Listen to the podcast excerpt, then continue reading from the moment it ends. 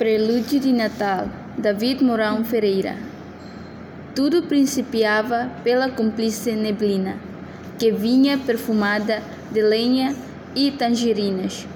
Só depois se rasgava a primeira cortina, e dispersa e dourada, no palco das vitrinas. A festa começava, entre odor a Regina e gosto a noz moscada e vozes femininas. A cidade ficava sob a luz vespertina, pelas montras cercada de paisagens alpinas.